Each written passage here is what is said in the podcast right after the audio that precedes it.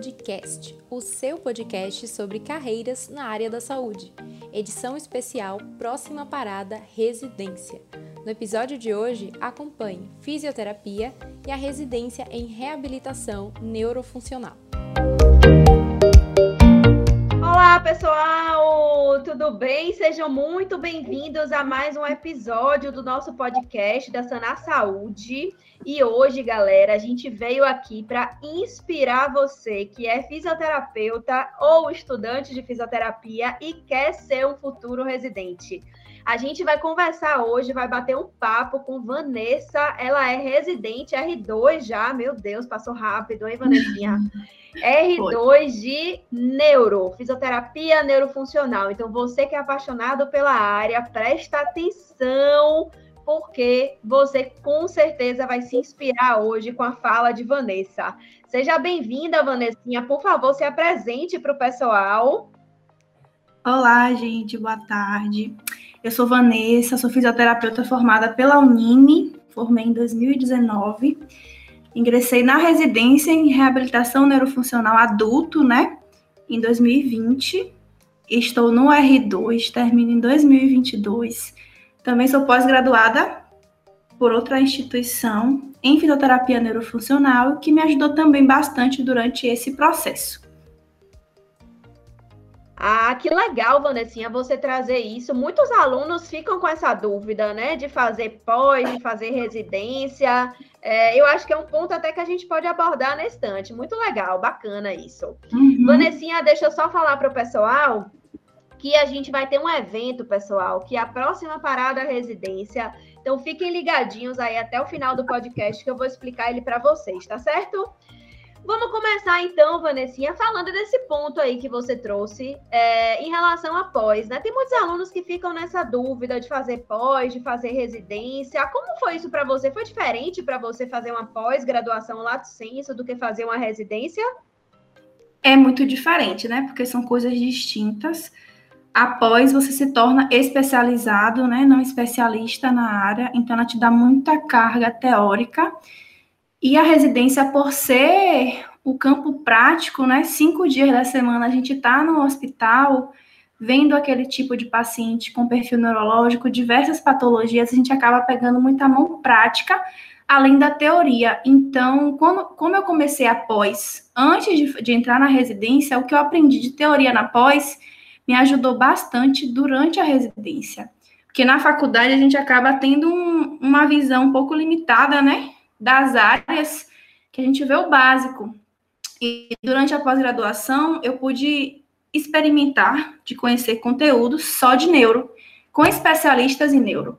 Então, quando eu cheguei na residência, que eu me deparei com a prática daquilo que eu vi em sala de aula, foi muito diferente do que, por exemplo, pessoas que não tiveram essa experiência que a gente acabava trocando, né, de residente para residente. Meu grupo tinha quatro, então a gente uhum. acaba discutindo coisas, o que me ajudou muito é a teoria da pós. E a residência, como eu falei, é muito prática, mas isso não anula o fato de que a gente também estuda muito. Então, todos os dias a gente acaba discutindo artigo, né, que é solicitado pela preceptoria por exemplo, algumas unidades eu vejo um tipo de perfil de paciente, como por exemplo a unidade de AVC, então a gente acaba é, se aprofundando muito, né, sobre a fisiopatologia e tratamento também do AVC, tanto tratamento medicamentoso quanto fisioterapêutico, então a gente acaba emergindo, né, em algumas áreas que o hospital ele é especializado em tratar. Então são coisas diferentes, mas que se completam. Perfeita, perfeita fala, Vanessinha. Então, a, a deu uma base, né, um embasamento teórico é, para você ingressar na residência e conseguir fazer uma residência de uma forma mais leve. Aí, ó, galera, vocês que estão na dúvida aí, uma coisa não anula a outra, são perfis completamente diferentes, né?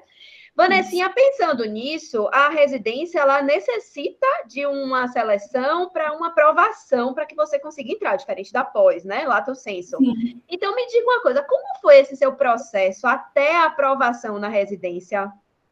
Nossa, foi difícil porque a primeira barreira que a gente enfrenta, com certeza, é a nossa mente, né? Nossos pensamentos que a gente tende a achar que não vai conseguir, que não vai ser aprovado, que são só duas vagas ou quatro vagas, né? A CESAB varia, tem anos que são duas e tem anos que são quatro para físio e neuro. Então você fica assim, meu Deus, vão ser 120 pessoas contra mim.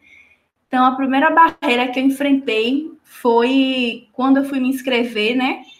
Eu gostava muito de neuro, mas eu ficava, meu Deus, são só duas vagas, são só quatro vagas, eu nunca vou passar. Então, primeiro eu tive que trabalhar minha mente para fazer a inscrição na área que eu gostava, porque às vezes eu, fiquei tentada em me inscrever em outra área só porque tinham mais vagas, por achar que eu não tinha condição de passar. Mas aí eu comecei a trabalhar isso, de que não, eu só preciso de uma vaga, só preciso de uma vaga. Se tivesse uma vaga, e eu estudasse para essa vaga, eu iria passar. Então, o primeiro passo foi acreditar que eu poderia passar. E aí, a partir disso, eu comecei, eu não tinha como, é, não tinha um guia, né, para como iniciar os estudos. Eu tinha muito conhecimento acerca de neuro, pouco conhecimento acerca de SUS e pouco conhecimento acerca de fisioterapia de uma maneira geral, ortopedia, saúde da mulher, então não sabia como começar a estudar. O edital, ele traz, te dá um guia, né? Mais ou menos um norte, mas são conteúdos que ficam soltos quando você vai fazer uma busca ativa, né? Fora que as coisas, elas se atualizam o tempo todo, então a gente fica meio perdido. Como é que eu vou estudar? Como é que eu vou iniciar? Então, eu tive a ideia, né, de comprar alguns livros da Sanar para me dar esse norte. Então. Maravilhosa você, viu? Para que eu pudesse ter um norte, eu comprei dois livros, um que falava sobre questões de fisioterapia e outro que falava sobre o SUS, que era a minha maior fragilidade. Então, eu estudei muito sobre história do SUS, é, sobre as diretrizes, estudei bastante sobre a Constituição Federal, as políticas públicas, tudo que alencava mesmo ao SUS, estudei bastante sobre isso, que era a minha maior debilidade e estudei também fisioterapia de uma maneira geral, como eu vi que caiu nas questões das provas, né? E uma coisa foi que na minha prova foi o Instituto OCP, e não foi uma prova pela banca que já tinha, que já fazia as provas anteriormente. Então isso me deu também uma certa apreensão, porque eu não tinha acesso a provas anteriores para fazer um comparativo, né, de como seriam essas questões. Então eu tive que confiar que ia dar certo. Estudei bastante pelos conteúdos que tinha nos livros né, da Sanar. Claro que eu aprofundei além do que tinha no livro, então o livro me deu uma base de como conduzir os meus estudos. E eu acabei pesquisando mais a fundo mesmo no site do Ministério da Saúde, por exemplo, é, no Palácio do Planalto, que tem bastante leis que acabam caindo em provas. E foi assim que eu me preparei. Fora que, quando você já tem um, uma consciência né, do, de que você quer fazer depois da faculdade, a gente precisa fazer um preparo do currículo. Então, eu não sabia se eu queria entrar na residência ou não, a gente acaba. Em algumas faculdades você é mais estimulado a pesquisa, por exemplo, outros você é estimulado a entrar logo no mestrado, como as federais, e outras faculdades você acaba sendo estimulado a fazer a residência. Então, eu pensava, tinha muita dúvida, né, se eu queria entrar na residência ou no mestrado, mas de uma forma ou de outra, eu ia precisar de um bom currículo. Então, eu comecei a participar de monitoria acadêmica, palestras, ligas, apresentar trabalho em congresso, porque é um ponto importante, né? A análise curricular ela faz parte do processo seletivo, não só a prova escrita. Então, a gente vê, às vezes, pessoas que empatam nas provas escritas e a diferença é realmente o currículo. Então, eu foquei durante a graduação, principalmente nos últimos anos, né? Porque a residência, se não estou enganada, vai levar em consideração os três últimos anos da graduação. Então, tem é, coisas que a gente faz logo no. É, né? Tem coisas que a gente faz lá no início que, se, se exceder o tempo que é estabelecido, não conta. Uhum. Então, principalmente do quinto semestre para lá, eu comecei a fazer bastante participação né, em coisas extracurriculares, monitoria conta bastante, além do que te ajuda depois a estudar, porque você acaba tendo que aprender para ensinar. Então, é um método de aprendizado muito importante ensinar, né? Perfeito, então, Vanessa. A gente se prepara durante a graduação e também precisa de um tempo, né? Focando uhum. é, do edital. Então foi, foi um processo difícil, mas. Uhum. Mas você trouxe aqui muitas dicas que vão fazer os, os processos de outros futuros residentes se aliviarem. Olha o que ela trouxe de dica, gente: estudar por questões, estudar por provas anteriores, analisar o edital, preparar um bom currículo de acordo com o barema. Então, foram muitas e muitas dicas preciosas, viu? Aí, Vanessinha, agora eu queria saber de você, né? Pronto, passou na residência, comemorou, abriu o espumante. como, como é hoje a sua rotina? Como é desde que você foi aprovada? Como é a sua rotina dentro da residência da fisioterapia neurofuncional? Bom, a rotina, ela é. Primeira coisa, a gente precisa ter um coração aberto e uma mente aberta, né? Com as pessoas e com o ambiente, porque você vai lidar com a equipe multi, né? E no hospital existe muitas vezes uma hierarquia. Então, a rotina começa, né, quando você chega no plantão e você precisa discutir o caso dos seus pacientes com a equipe médica, com a equipe de enfermagem. Então, muitas vezes a gente acaba tendo que lidar, né, com perfis diferentes de pessoas diferentes. Então, logo que entrei na residência, eu nunca tinha tido experiência em trabalhar com a equipe multi e ainda mais no hospital de alta complexidade, que são pacientes graves, né? Do ponto de vista clínico e funcional também. Então, você acaba tendo que trabalhar muito com a fonoaudiologia para reabilitar um paciente de disfagia e ele ter alta para casa, é, porque a gente acaba juntando os conhecimentos mesmo e aprendendo com o outro. Então, desde que eu entrei, a minha rotina é: eu chego na unidade, né? Como a gente roda o hospital todo, a gente vai desde a UTI, que é o paciente mais crítico, até o ambulatório, que é o paciente menos grave do ponto de vista clínico, né? Não tem instabilidade hemodinâmica, por exemplo. Então, você vai, eu começo conhecendo o perfil de paciente da unidade que eu estou naquele momento e os meus preceptores. Então, cada preceptor tem um perfil de ensino diferente. É, e ele que vai dizer, normalmente, quais são os conteúdos que você precisa estudar. Mas a gente também né, tem autonomia para decidir: olha, eu tenho falha nesse conteúdo aqui, eu não entendo muito de biomecânica, eu não lembro direito. Então, ele também te dá liberdade para você estudar sobre isso. E uma coisa que é interessante é que a gente consegue discutir. Então, por exemplo, o estudo ele não é solto. Eu não che... eu, por exemplo, nunca atendi um paciente com síndrome do ombro-mão, pós-AVC. Antes eu nunca tinha atendido. Então, era uma dúvida que eu tinha de qual era o momento, né, que eu conseguia ver essa síndrome, diagnosticar precocemente, para ajudar o meu paciente de uma melhor maneira possível. Então, alguns preceptores, né, eles se dispõem em te ajudar a isso. Então, você vai lá, pesquisa tudo disso, o que é, como identificar, como tratar, mas não é um conteúdo que fica solto. Como assim? Eu vou discutir com um especialista, alguém que está lá para me dar esse suporte.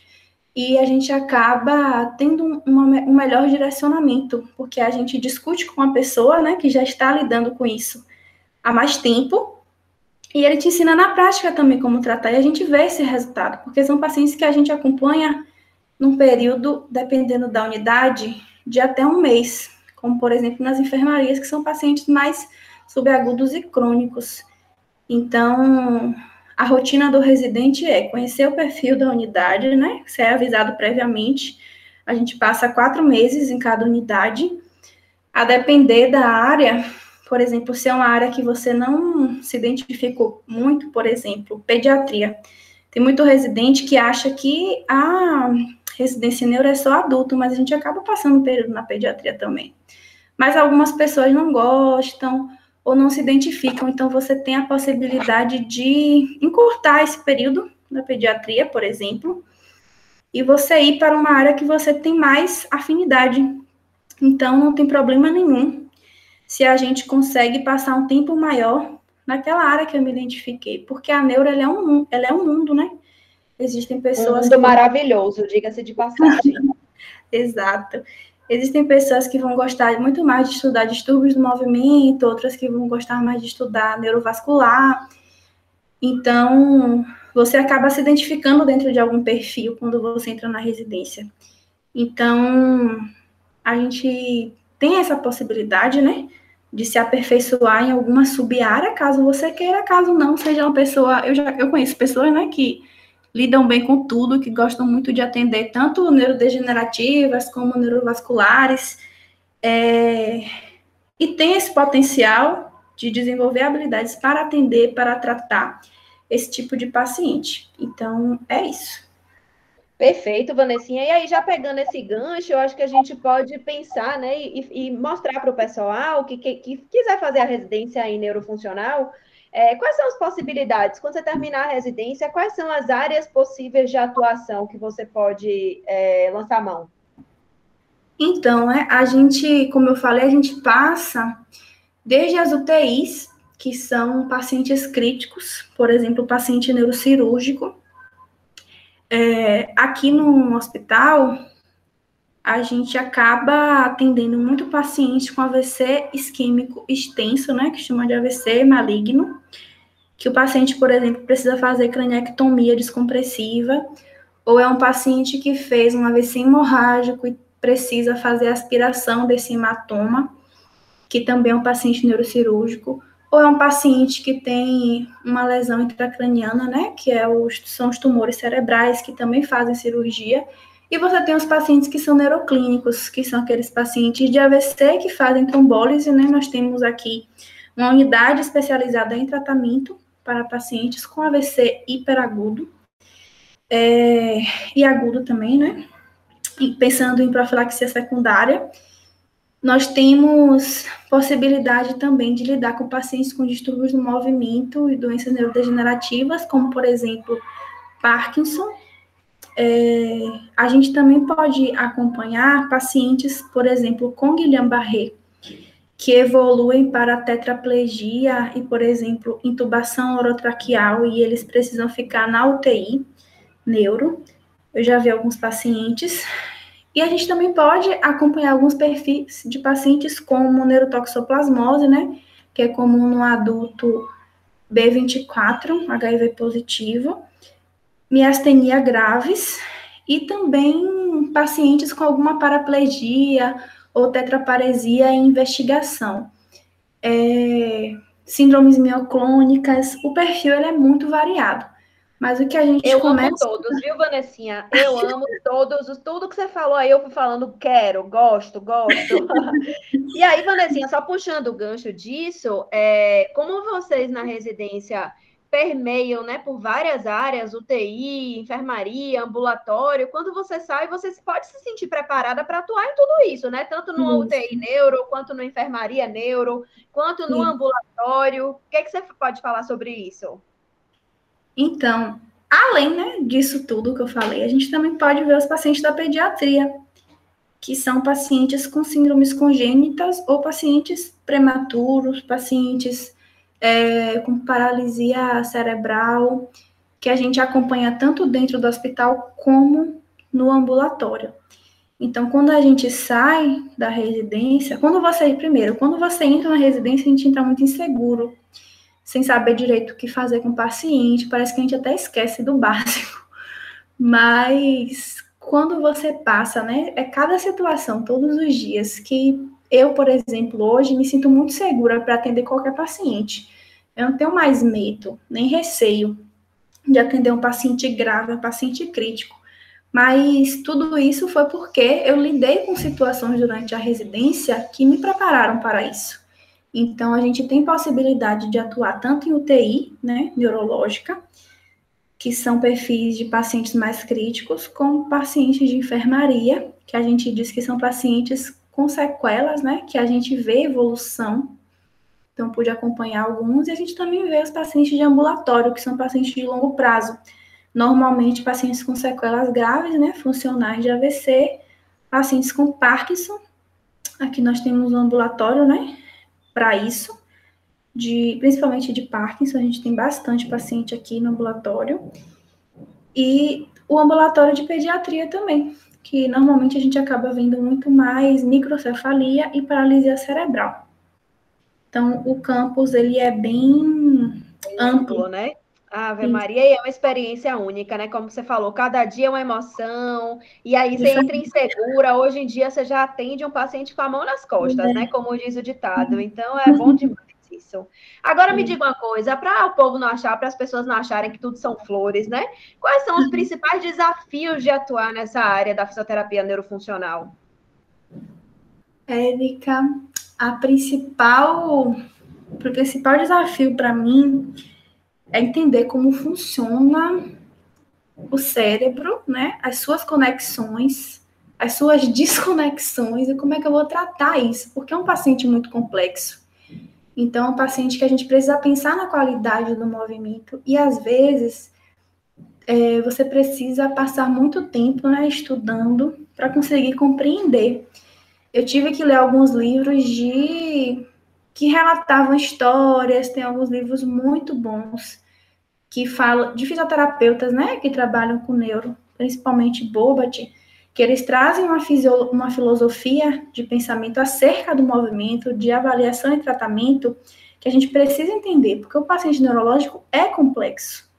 Eu sempre escuto na residência. É mesmo. É, eu sempre escuto na residência os, os outros residentes das outras áreas falarem, não sei como vocês conseguem, porque neuro é muito complicado. Porque sempre tem as aulas multi, por exemplo, nós temos aula toda quarta-feira, né? De manhã. Então, nessas aulas são temas variados e algumas vezes são temas de neuro para todo mundo, inclusive para o povo de UTI, para o pessoal de hospitalar, que são mais generalistas. Então, eles ficam assim: como vocês conseguem entender isso? porque realmente é complicado, você precisa emergir na área. É um Não que as outras né? áreas sejam fáceis, né? Mas quando você para para entender, tentar entender o cérebro, tem vezes que você está discutindo um caso com o neurologista, um neurologista formado há anos, né? O, o coordenador médico de neurologia do hospital, e às vezes a gente não consegue explicar algumas situações, algumas síndromes, então é muito complexo. E para mim tem sido um desafio muito grande entender esses distúrbios do movimento, secundárias sequelas, como é que eu vou tratar isso com maior qualidade. E uma coisa muito importante é lidar com as expectativas do paciente.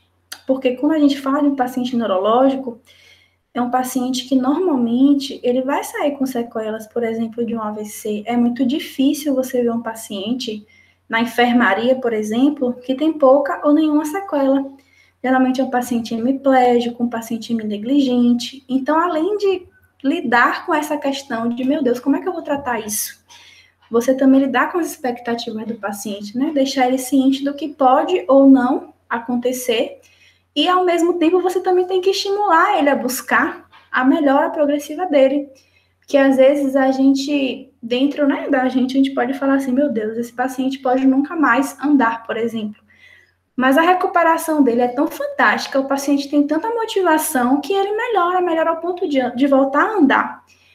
Então, para mim, o, o, o ponto mais importante é você trabalhar junto com a psicologia, né, que nós temos, graças a Deus, acesso à equipe, essa questão da expectativa do paciente, a motivação, porque muitos pacientes acabam é, evoluindo com depressão, algum tipo de depreciação durante o internamento e ficam um pouco desmotivados, então a gente tem que estar, tá, na maioria das vezes, animada, buscar fazer uma conexão entre a reabilitação e o que o paciente gosta de fazer, porque não adianta você ficar batendo numa tecla de algo que não é interessante para o seu paciente, né? famosa função desejada, né? Isso não é balela, não, viu, gente? A gente precisa trabalhar em cima do objetivo do paciente. Isso. E, Vanessinha, vou lhe dizer, viu? As pessoas não estão vendo nossos, nossos rostos aqui, porque vocês estão ouvindo só nossa voz, mas vocês não têm noção do quanto a gente tem os olhos brilhando quando a gente fala da neuro, viu? Então, se você uhum. quer ser um residente de neuro, se jogue, né, Vanessinha? Jogue. E aí, aproveitando esse gancho, qual a dica que você daria é, para aquela pessoa que está ouvindo a gente, ou estudante de fisioterapia ou fisioterapeuta, que quer ser um residente, qual é a dica de ouro que você daria agora? Eu acho que a dica de ouro que eu daria se jogue de corpo, alma e coração. Foi boa, foi boa. É, porque não é fácil. Muita gente não vai entender, porque a gente precisa dedicar muitas horas de estudo. Você vai precisar abdicar de algumas coisas para poder se dedicar a isso. Mas no final das contas, vale a pena, né? É, é um processo árduo, mas não desistam, insistam, invistam, né? Na formação de vocês, porque não tem nada melhor do que você olhar para um paciente, vê-lo com todas as suas dificuldades e você compreender o que está acontecendo com ele e se dedicar, né, à recuperação dele. E aí, no final, o mais gratificante, Érica, é ver que eles melhoram. Porque muita gente diz assim, ah, o paciente neurológico não melhora, mas ele melhora. Com certeza. Ele pode não voltar 100%, por exemplo, a motricidade fina da mão, que a gente sabe que é a parte mais é, complexa, né? Voltar aos movimentos finos da mão. Mas ele pode voltar a andar, ele pode movimentar aquele braço de uma maneira funcional, que é uma grande vitória. Então, a gente deixa, a gente esquenta o nosso coração, né? E fica muito feliz em ver nossos pacientes progredindo. Então, o que mais me motiva dentro da neuro hoje é saber que sim, eu posso fazer a diferença na vida de alguém, porque eu tenho conhecimento, enquanto especialista, que muitas pessoas não vão ter, porque não tiveram essa experiência, essa formação.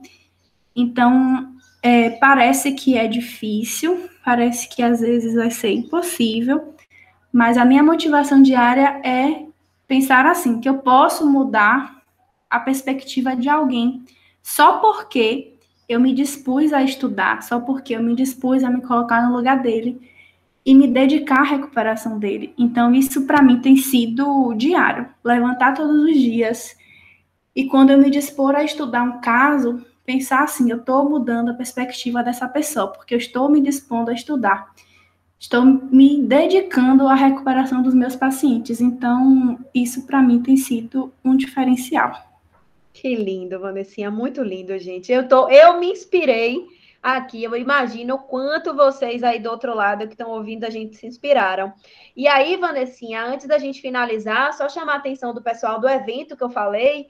É, ano passado a gente teve, esse ano a gente vai ter de novo, que é o próxima parada residência. A gente vai ter muito conteúdo uhum. interessante, com residentes também falando, com ex-residentes, trazendo dicas. Então, isso daqui foi só um gostinho para o evento.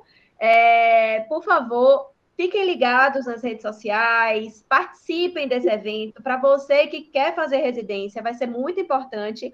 E como a Vanessinha falou, né, o nosso propósito aqui da Sanar, nossa missão é empoderar o profissional de saúde para ele ser o que ele quiser. No caso de vocês que estão ouvindo residentes. Então, galera, Compartilhem também, se inscreve aqui no canal do podcast, compartilhe esse podcast com, com amigos que vocês sabem que quer fazer fisioterapia neurofuncional, que quer fazer a residência. Vamos compartilhar conhecimento da Vanessinha, porque Vanessinha está aqui justamente para isso. Ela um dia foi inspirada e hoje ela está inspirando vocês a fazer essa a, a tão sonhada residência. Vanessinha, muito, muito, muito obrigada por esse momento. Muito obrigada. Por... Eu tô extremamente feliz de ter te recebido aqui. Com certeza você inspirou muitas pessoas. E galera, como ela falou, se joguem. Vanessinha, por favor, se despeça do pessoal. Acabou, pessoal. Agora é a hora do oh, acabou. Mas é isso. Fiquem ligados que tem outro podcast para falar de residência também, de terapia intensiva. Então, abre aqui o podcast que vocês vão conseguir ouvir também. Vai lá, Vanessinha, fala é sua. Gente, obrigada por vocês estarem ouvindo. É, eu acho que a neuro precisa de mais pessoas que entendam que é um mundo complexo, mas é possível.